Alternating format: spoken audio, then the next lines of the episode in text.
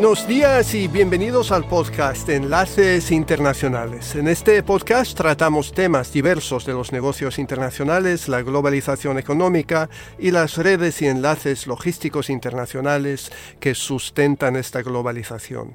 Exploramos cómo todo esto influye en nuestras vidas diarias a través del consumo, el trabajo y los viajes que realizamos.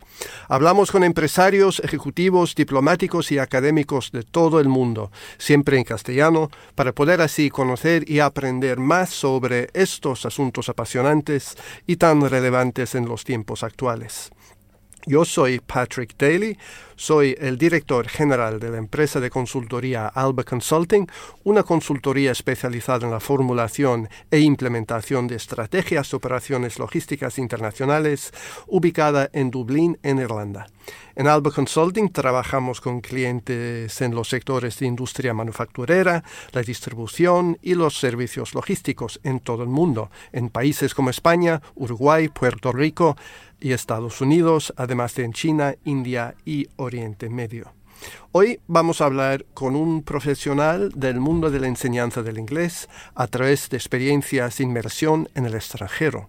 Vamos a hablar con Belén Andreu Soriano, desde Murcia, en España. Belén es una mujer que trabajó en el mundo de las finanzas y ahora se encuentra en el negocio de la enseñanza del inglés. Es sin duda un reciclaje profesional muy interesante que nos explicará en breves momentos Belén. Tú estás en Murcia, ¿verdad? Sí, estoy en Murcia. Vale. Para mí es un placer dar la bienvenida a Belén Andreu desde Murcia, en España. buenas tardes, eh, Belén, ¿qué tal estás? Muy bien, buenas tardes Patrick, muy contenta de, estar contigo. Perfectamente. Mira, eh, cuéntanos un poco para empezar, un poco sobre tu trayectoria profesional desde los comienzos y, en particular eh, me intriga un poco cómo llegaste del mundo de las finanzas al mundo de la enseñanza del inglés. Pues eh, yo estaba estudiando, terminando la carrera de económicas en Inglaterra y vi un anuncio que me impresionó mucho de Arthur Andersen, la consultora que, bueno, ahora no está cerrada, pero en su momento quebró.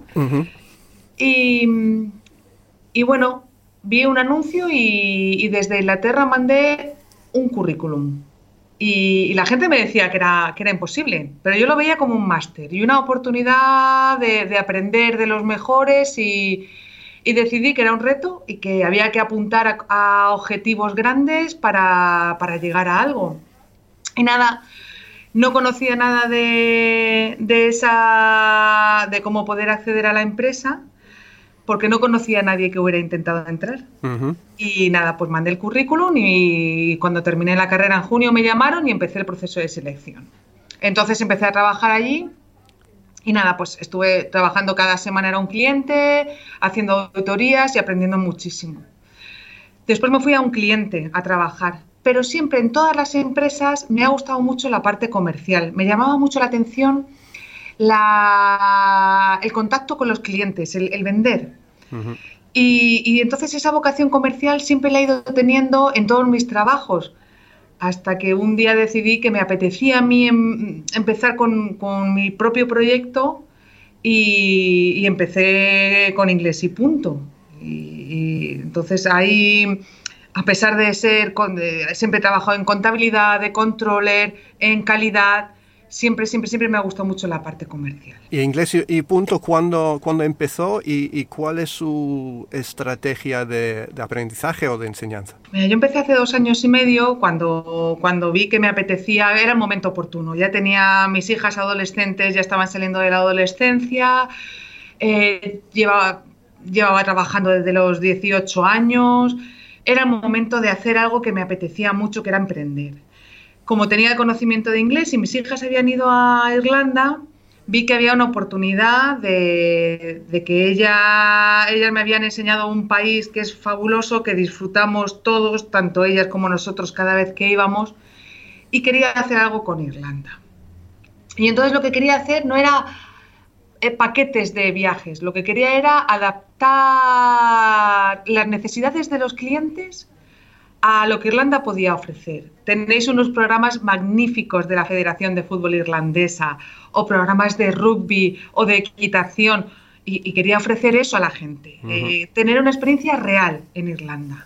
Yo creo que eso es un poco lo que me, puede diferenciar de, la competencia. Ah, bueno, te preguntaremos más, más sobre Irlanda, eso vendrá después. Pero por, ahora, eh, en estos dos años, dos años y medio, ¿cuáles han sido los mayores retos y obstáculos para ti que has tenido que superar para establecer tu propio negocio? Pues mira, afortunadamente lo que es en, eh, en la parte exterior, lo que es en cuanto a finanzas o, o proveedores, o estructura de la empresa, eso ha sido bastante sencillo, porque trabajar con Irlanda es muy sencillo por el carácter de los irlandeses. Pero yo creo que lo, más difícil ha, ha, sido lidiar conmigo misma, porque me daba mucho miedo, me daba... Yo decía, vale, ya he mandado a los amigos, ya he mandado a la familia, pero ¿tengo un negocio o no tengo un negocio?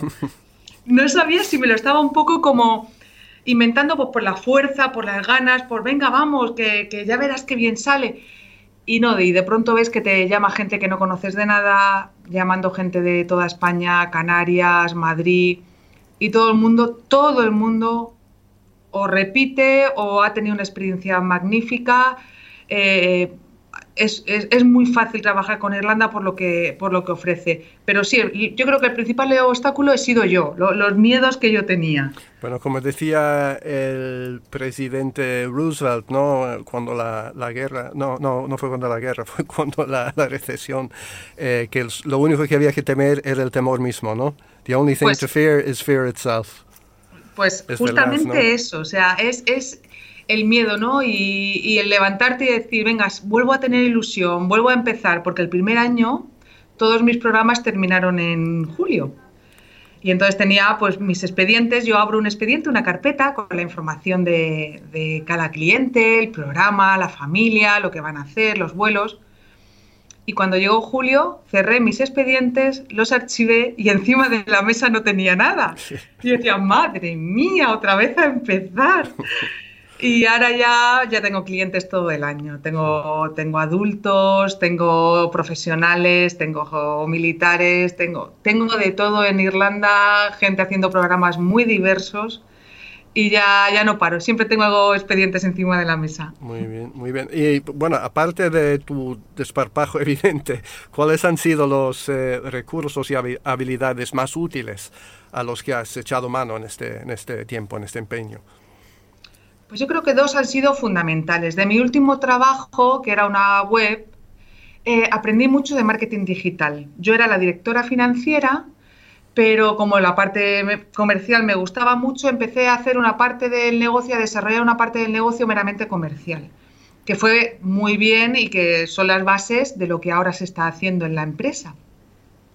Entonces yo creo que el marketing digital fundamental y lo principal, principal, Patrick, el inglés sin inglés yo creo que, bueno, hubiera sido imposible. Este y todos, todos los proyectos que siempre he trabajado con inglés, eh, siempre lo he necesitado y no hubiera podido desarrollar mi carrera profesional, ni mucho menos como lo, como lo he hecho.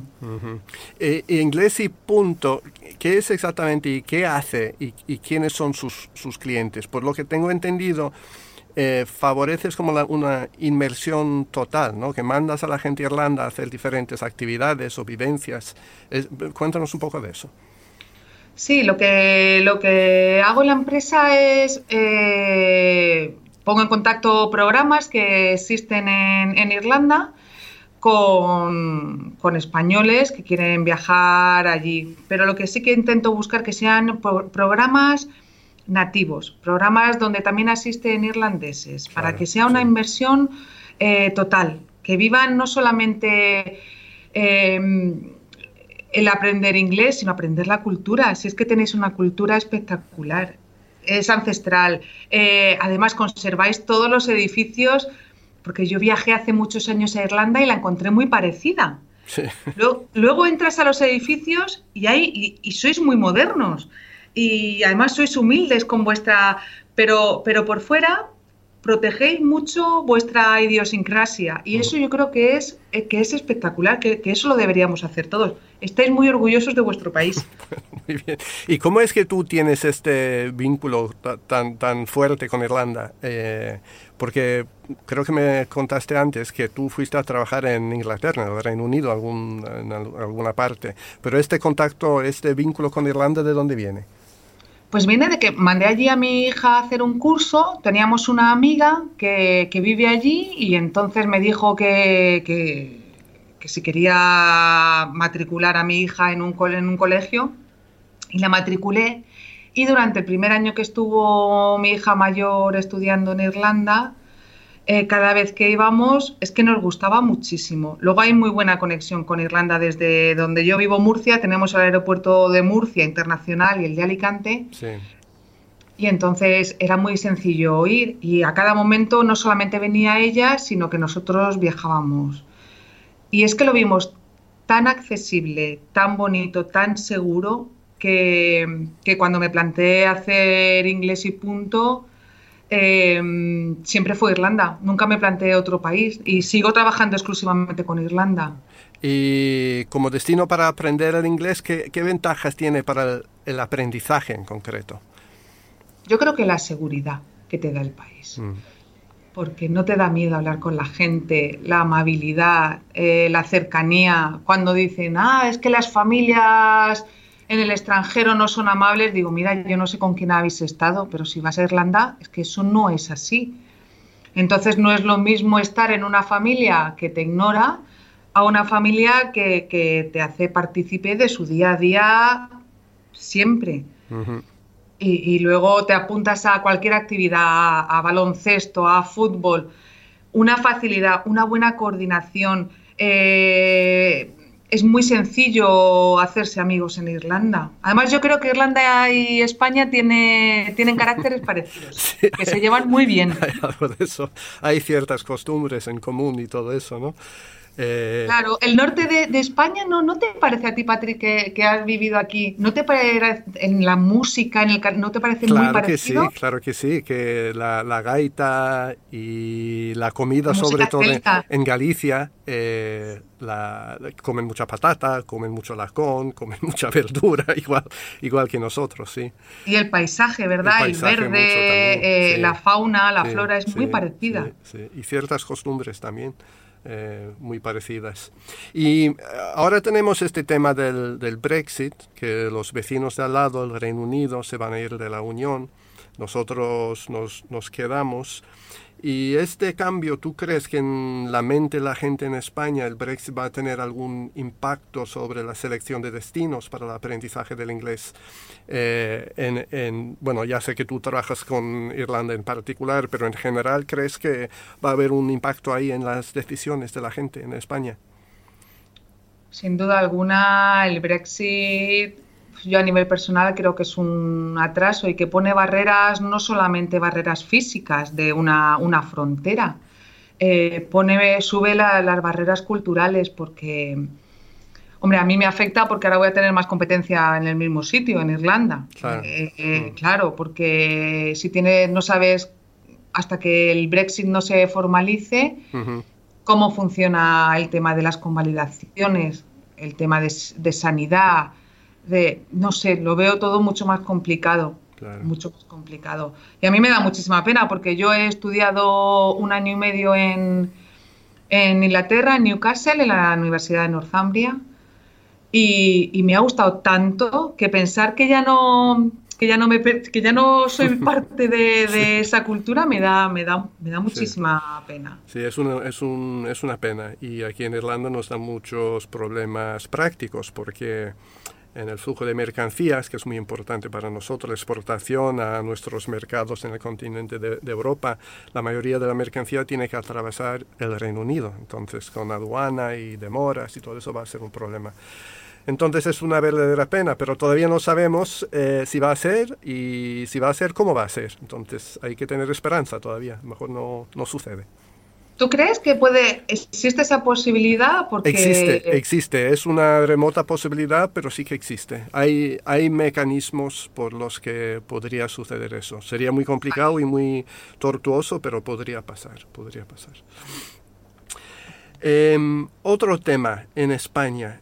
Eh, España a veces yo, acabamos de hablar ahora de Galicia y Asturias, donde estuve yo y tú estás en Murcia y la semana pasada o hace dos semanas yo estuve en Barcelona y luego tienes eh, Madrid y tienes eh, Valencia, Baleares, Canarias. Es como un país de países. Y algunas zonas tienen un, bilingüismo, entonces existe un bilingüismo en ciertas partes de España como Cataluña, País Vasco, Galicia, por ejemplo. Ese bilingüismo, ¿cómo afecta al aprendizaje de los idiomas extranjeros en España, como el inglés? ¿Es positivo o es negativo? Pues mira, afecta de una manera muy concreta porque hay, hay lugares donde se tienen que equiparar las horas que se den de, la lengua nacional, como o sea, la lengua como el valenciano o, el catalán, se tiene que equiparar a las horas que se den de lengua inglesa o extranjera. Entonces, de ese aspecto, pues siempre hay una limitación, porque al final tienes un, horario lectivo y no puedes superar esas horas de aprendizaje pero por otra parte creo que nos resta, es decir, si a nivel educativo puede ser, yo creo que una persona que habla una segunda lengua, aprender una tercera, no solo no la hace más complicada, yo creo que la hace más sencilla incluso. Yo no sé, porque tu hija está en, Cataluña o tienes algún familiar en Cataluña. Sí, sí, estuve en Cataluña, sí. Está en Cataluña y entonces pues estará hablando catalán porque, porque le estarán enseñando catalán, porque es la lengua que se habla en la calle y yo no sé si tiene problemas para aprender castellano. No, no, no, tiene problemas para el castellano, no. no.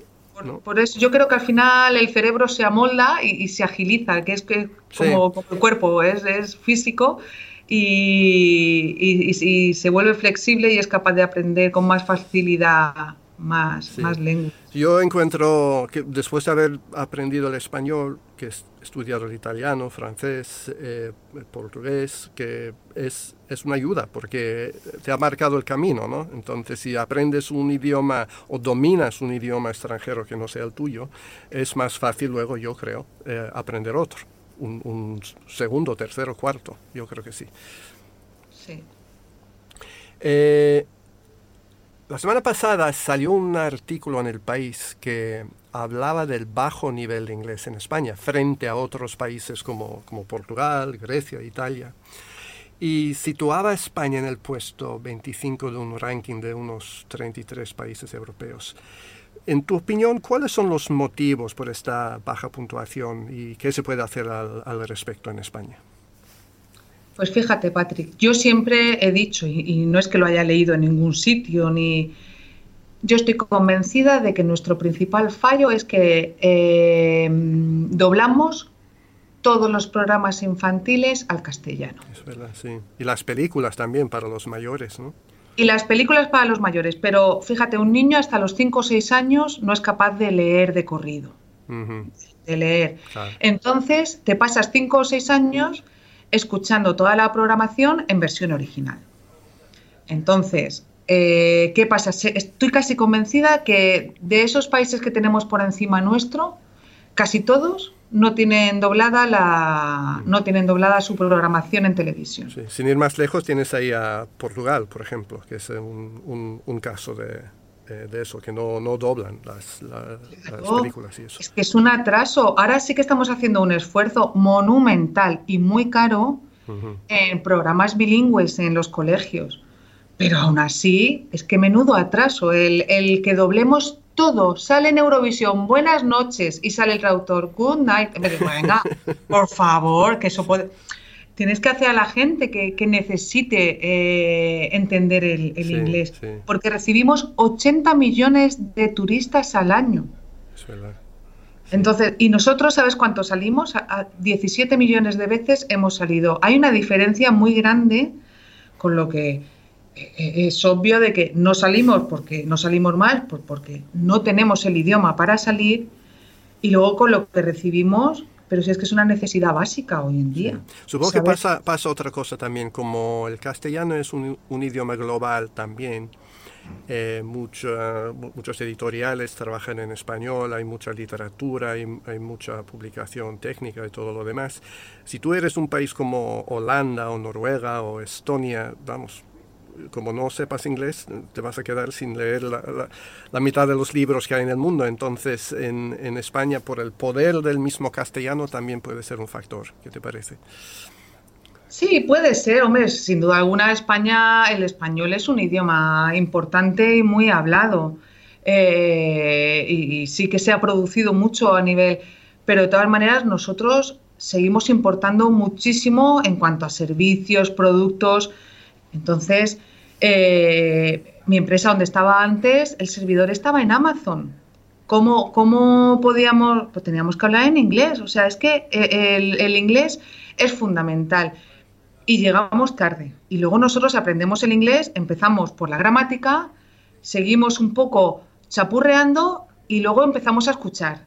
Cuando la forma natural yo creo que es escuchar, eh, empezar a hablar y luego estudiar gramática. Y lo hacemos justo, justo, justo al revés, Y, para, y para un joven español, ahora un joven profesional español, ¿por, qué es tan importante el, el, inglés? ¿Cuál va a ser la diferencia si llega a dominarlo o si no llega a dominarlo? Pues mira, cuando yo mandé mi primer currículum en 1991, empecé la carrera y yo conseguí becas Erasmus porque tenía un buen nivel de, inglés. Había hecho COU, lo que es My Senior Year, lo hice en Estados Unidos.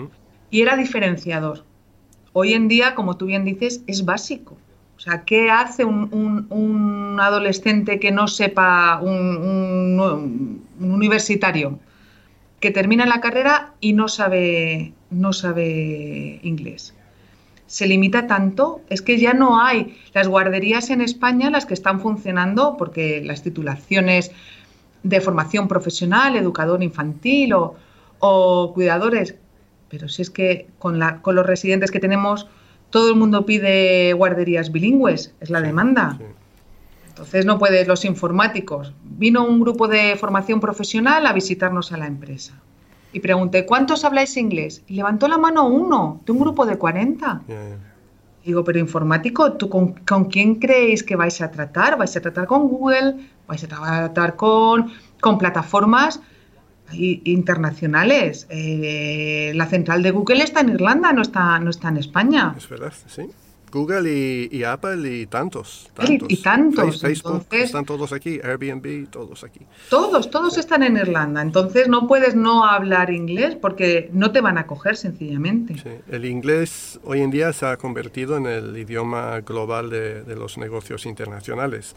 Que yo, yo trabajo en el mundo de, de, los negocios, me encuentro muchas veces en reuniones con gente, a lo mejor un francés, una persona de Arabia Saudita, otra persona de China y el inglés es el idioma que, se utiliza. Entonces, tú pensando en eh, las empresas españolas, sobre todo las, las pymes, ¿qué política o estrategia de idiomas deberían implementar? Eh, sobre todo las que tengan vocación internacional, de querer trabajar y expandirse internacionalmente? Pues mira, yo creo que una buena política sería todas esas empresas que tienen trabajadores de, mediana edad, que, su nivel de inglés se ha quedado un poco corto, porque la formación no era como, la, como lo es ahora. Pues yo les diría que, que los mandaran al extranjero, que les echaran una mano en tiempo o en recursos para que salieran y que conocieran la cultura anglosajona, la irlandesa, y, es la manera más rápida. Dos semanas de curso en Irlanda no es comparable a, tres meses de tres meses o un año de, curso con un profesor en, España. los profesores ayudan a, refrescar, a, a seguir aprendiendo, a enfocarse pero salir al extranjero y tener que, manejarte en, inglés, yo creo que es fundamental. Y luego hay muchas, tengo una empresa aquí, Soltec, que ha incorporado a una profesora en nómina. Ah, muy bien, para, muy bien. Para cualquier consulta, para, para que los mm, ser flexible y, los tienen, los tienen en nómina, para que mm. los empleados puedan formarse continuamente. Claro, es una buena idea. ¿Y vosotros en Inglés y Punto tenéis opciones para las empresas también?